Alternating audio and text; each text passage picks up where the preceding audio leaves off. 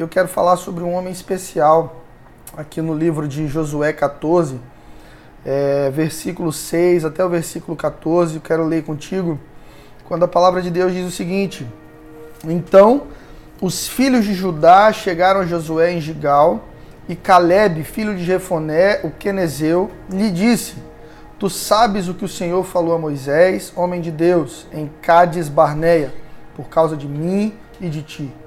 Quarenta anos tinha eu quando Moisés, servo do Senhor, me enviou de Cádiz Barneia para espiar a terra.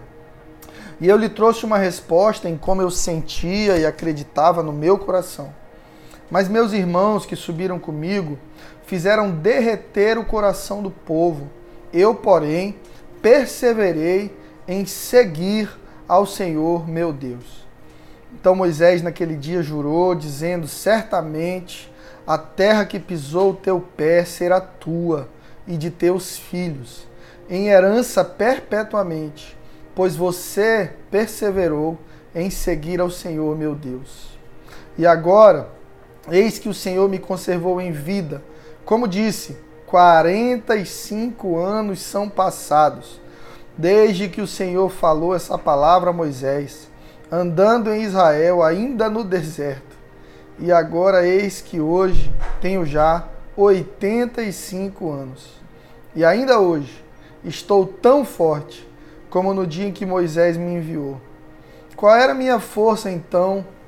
Tal é agora a minha força, tanto para a guerra como para sair e entrar.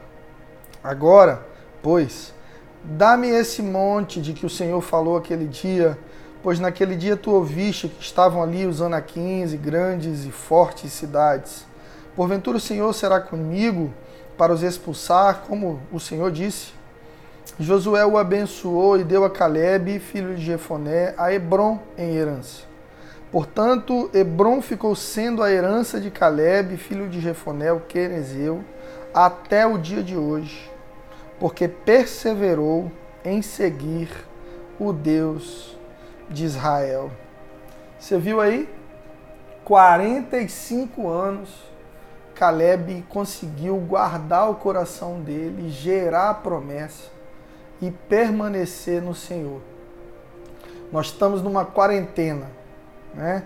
E, e estima-se que dure por volta de 30, 40 dias, talvez mais, não sei mas muitas pessoas ficam impacientes, muitas pessoas ficam ansiosas, preocupadas, elas querem sair logo para viver suas vidas, elas querem retomar logo em busca de seus sonhos, elas querem correr atrás de, tudo que estavam correndo antes.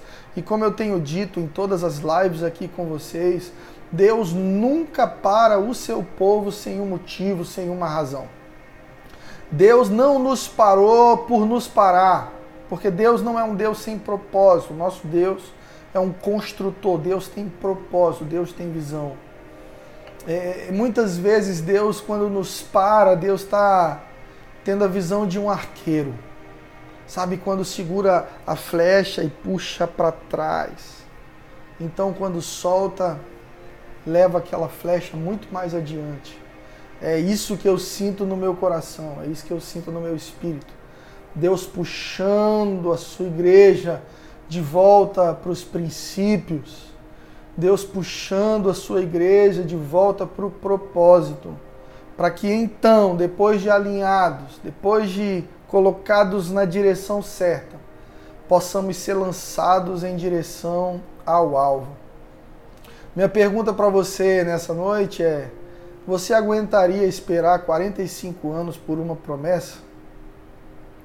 Você ainda seria fiel ao Senhor por 45 anos de espera? Caleb foi. E por causa disso, Caleb colocou os pés na promessa.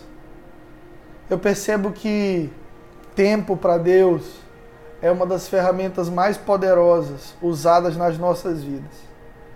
Nós que somos aqueles que querem tudo rápido, e não queremos sentir dor e queremos que todas as coisas aconteçam rapidamente. É justamente no processo do tempo, da espera, que Deus trabalha em nós a confiança e nos ensina a confiar no Senhor e no tempo dele. Porque o meu tempo não é perfeito, o seu tempo não é perfeito. A palavra diz que o tempo de Deus é perfeito. Deus tem um tempo para todas as coisas. Porque a mente de Deus está sempre no futuro. Deus já conhece o nosso final. Deus já conhece o final desse processo. Mas Deus espera de nós respostas. Respo as respostas certas. Houve uma mulher que Jesus provou o coração de, dela e a Bíblia chama ela de mulher Ciro-Fenícia. Ela chega para Jesus e Jesus, cansado, tentando descansar e se escondendo da multidão, a Bíblia conta, e essa mulher consegue encontrar Jesus e ela estava com uma filha é, doente, enferma, espiritualmente, né, opressa por demônios. E ela chega para Jesus e conta a situação e diz: Jesus, eu preciso de um milagre, eu preciso que o Senhor faça algo, eu preciso que o Senhor liberte minha filha. E Jesus dá uma revelada no coração dela, aquela mulher tinha espírito de orfandade, aquela mulher não se sentia filha. E aí Jesus traz para fora o sentimento dela e diz assim: não, não é lícito que eu pegue o pão dos filhos e dê aos cachorrinhos.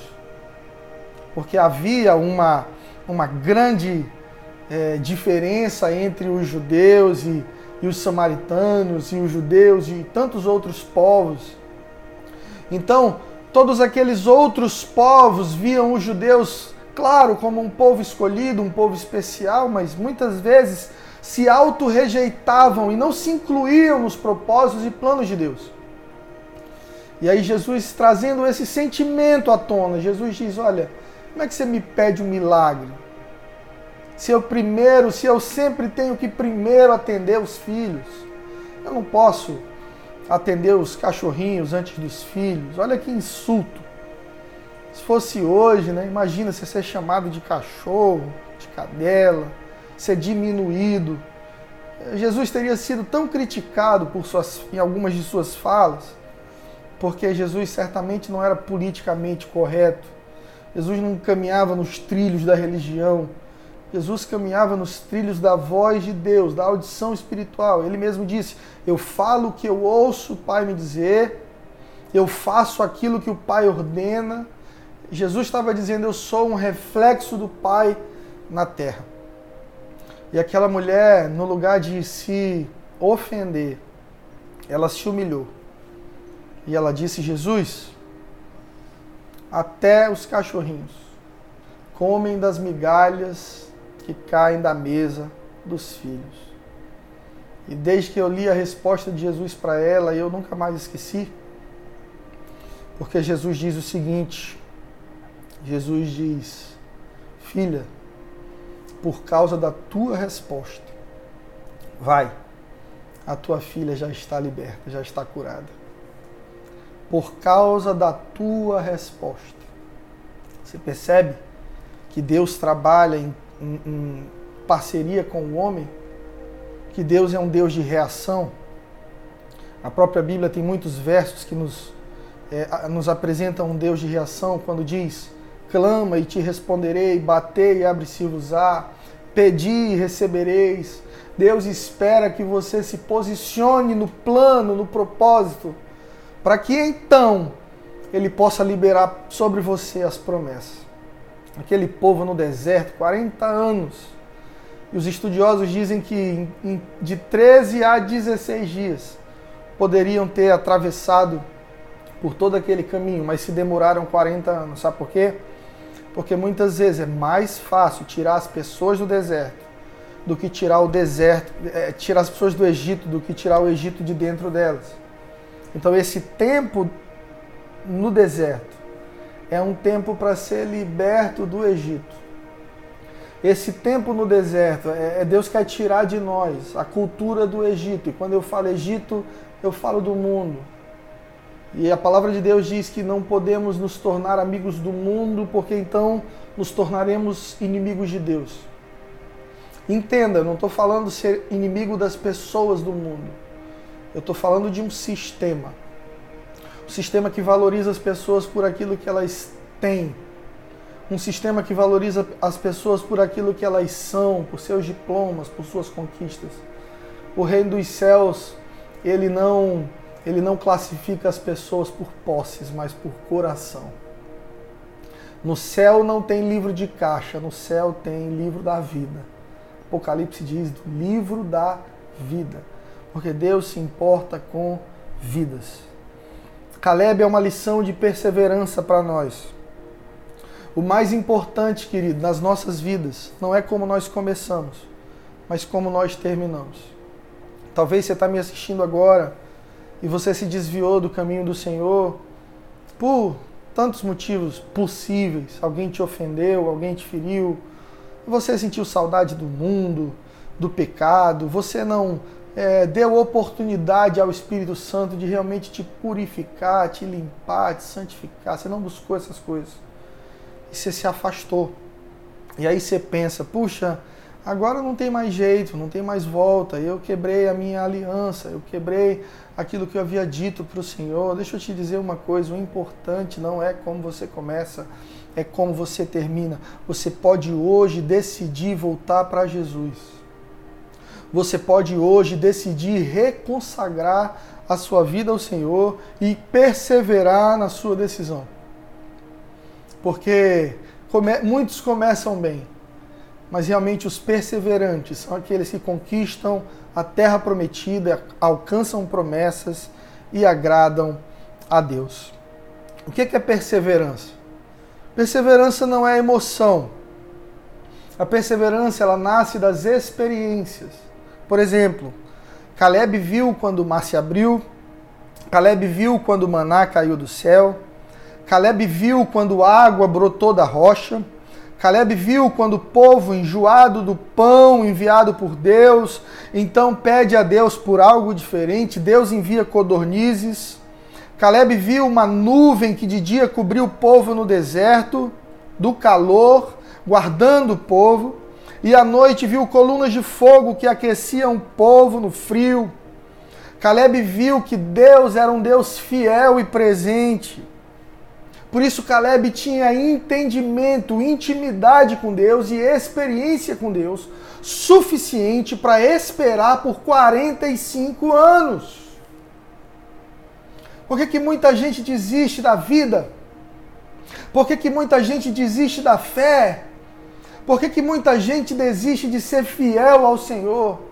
Porque não conhece ao Senhor suficientemente para perseverar. Invista em conhecer ao Senhor.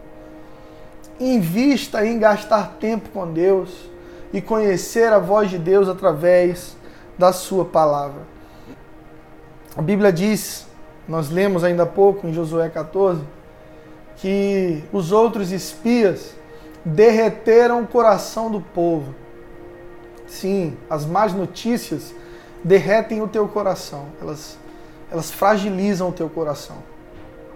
As más notícias elas te fazem perguntar: será que Deus está realmente vendo tudo isso? As más notícias te fazem perguntar: será que Deus está no controle? Onde será que Deus está no meio de tudo isso? Caleb traz ânimo ao coração do povo e diz: Vamos, subamos e vamos possuir a terra, o Senhor já nos deu. O Senhor que Caleb dizia que já havia dado a terra. Foi esse mesmo que abriu o mar, que liberou maná, que fez água brotar da rocha, que enviou pão, enviou cordonizes, nuvem de dia e, e, e coluna de fogo à noite. Querido, os desafios da vida, os milagres que Deus realizou na tua vida precisam ser lembrados hoje. Para que você entenda quantas lutas você já viveu até aqui e até aqui o Senhor nos ajudou. Até aqui o Senhor nos sustentou. Até aqui o Senhor foi fiel. Ele não falhará conosco. Deus não vai falhar. Deus não nos abandonará. Deus não esqueceu de nós. Deus não está doente, ele vive e reina para sempre. Nunca perdeu uma guerra. Ei, Caleb foi fortalecido porque carregava uma promessa. eu quero te convidar nessa noite a se lembrar das promessas de Deus para você. Eu tenho 35 anos. Tantas promessas eu tenho. Tantas eu já vivi. Mas tantas eu sei que eu ainda vou viver. Porque o Senhor prometeu. E aquele que cumpre é fiel. O Deus que me fez vencer as batalhas do passado está comigo no presente e me fará vencer as batalhas no futuro. Subamos e possuamos a terra. O Senhor já nos deu. Mas eu não consigo agora, pastor. Estou preso em casa, tô, eu tenho que ficar em casa. Eu, eu compreendo. Caleb também passou por isso. Imagina que você recebe uma promessa e só vai viver ela 45 anos depois. Hum? Você pensa assim, Caleb no primeiro mês, uau, eu acho que é agora. E aí passa-se um ano, dois anos, e Caleb, não, eu acho que já esperei demais, agora eu acho que eu estou pronto. Então Deus vai usando o processo do tempo para amadurecer, para refinar o coração, para trabalhar no caráter, para trabalhar é, é na, na alma, para trabalhar na mente. 45 anos depois, Caleb colocou os pés na promessa. E ele disse: A minha força estava igual como quando eu havia recebido a promessa. E a minha alma estava igual, porque Caleb permaneceu no Senhor.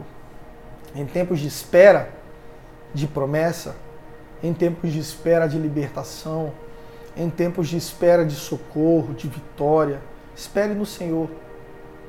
A solução para a sua vida não virá de Bolsonaro ou de qualquer outro político. A solução para a sua vida não virá de ajuda humanitária. A, sua, a solução para a sua vida não está numa cesta básica. Apesar de que nós, como igreja, temos feito isso e, e enviado socorro a muitas pessoas. A solução para a sua vida não está no freezer cheio, que talvez o seu esteja cheio agora aí, ou na conta cheia, não sei. A solução para a sua vida está no Senhor. Quantas pessoas não já morreram? E dinheiro não compra vida, dinheiro não compra salvação. Mas o Senhor sim. Ele disse que Deus amou tanto o mundo que deu o seu único filho para que todo aquele que nele crê não pereça, não sofra, mas tenha a vida eterna. No final das contas, querido, de coronavírus ou de qualquer outra doença, um dia nós todos morreremos.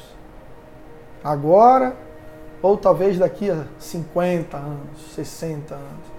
Eu espero que Deus nos dê oportunidade, tempo de realizar sonhos, é, criar nossos filhos, conhecer nossos netos, poder educar, influenciar as próximas gerações. Eu creio nisso.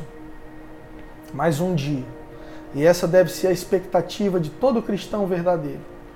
Um dia nós subiremos ao céu seremos arrebatados em glória, levados por Ele. E eu não quero aqui entrar em questões teológicas, mas eu sei, a palavra diz que o Senhor virá para buscar os seus e Ele governará, e o Senhor habitará no meio do seu povo. Eu fui feito para isso. A terra é um tempo, nós temos um tempo aqui e vamos perseverar e viver sonhos e frutificar mas a maior promessa de Deus para as nossas vidas é viver com Ele eternamente. E se você nessa noite tem dúvida a respeito da sua salvação, se você morresse hoje, você tem certeza de que você seria salvo? Você tem certeza de que você seria recebido no céu? Ou você tem dúvidas a respeito disso? Se você tem dúvidas, não tenha vergonha Muitas pessoas passam pela mesma dúvida. E Deus é um Pai de amor. Tudo que você precisa nessa noite é confessar ao Senhor Jesus como Rei do seu coração, se arrepender dos seus maus caminhos, dos seus pecados e a partir de hoje buscar viver uma vida na presença de Deus. Você ora comigo? Feche os teus olhos aí onde você está. Vocês que estão em família, reunidos agora, fechem os olhos e vamos orar. Senhor Jesus, nós nos apresentamos diante do Senhor Nós invocamos a tua presença em cada lar, em cada casa, em cada família, nessa noite que nos assiste. E colocamos diante de ti, Pai, todos aqueles que estão em dúvida a respeito de suas salvações, a respeito da salvação, a respeito da redenção, a respeito da graça, do prêmio que a salvação nos traz, do sacrifício de Jesus, que, que nos arranca do império das trevas e, como a palavra diz, nos, nos insere num reino de luz. Nós te confessamos como Senhor e Salvador de nossas vidas.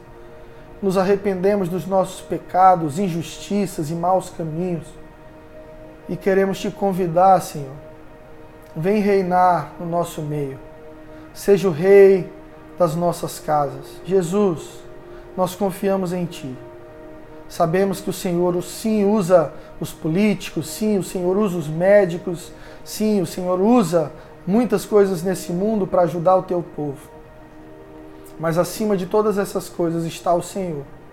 Por isso eu te peço, Pai, entra em cada família agora, em cada lar, trazendo paz, segurança e salvação. No nome de Jesus. Nos dá, Senhor, um povo perseverante, um povo que não é emocional, um povo que somente não canta louvores, mas vive aquilo que canta para ti. E obrigado, Senhor, pela oportunidade de viver aquilo que temos cantado. Cantamos que o nosso coração é teu, cantamos que te amamos, cantamos que o Senhor é tudo para nós, que o Senhor é um Deus de promessas, um Deus de milagres, luz na escuridão, caminho no deserto. E é nesse Deus que nós confiamos, Pai. Um Deus de milagres, um Deus de promessas. E como povo de Deus, reunido nessa noite, nós escolhemos perseverar como Caleb. Sejam meses, anos, dias, o Senhor que vai dizer. Nós escolhemos perseverar para que quando a promessa chegar, todos possamos estar prontos, preparados inteiros para Ti. Em nome de Jesus.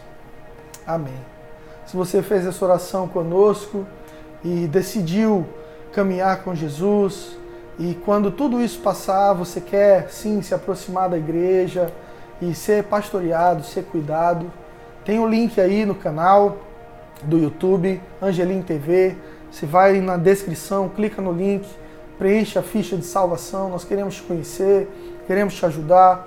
Se você está no Instagram nos assistindo agora, que Deus te abençoe também na bio do nosso, do nosso Instagram, você também encontra esse formulário. Preencha, nós queremos te conhecer, queremos te acompanhar, orar e cuidar de você. Amém? Contamos com seu apoio, contamos com as suas ofertas, contamos com a tua fidelidade no que diz respeito à generosidade na igreja.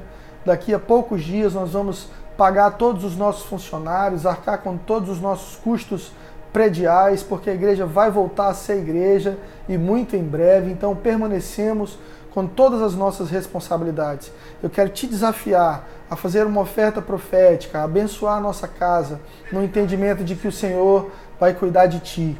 Em nome de Jesus. Deus te abençoe. Amém.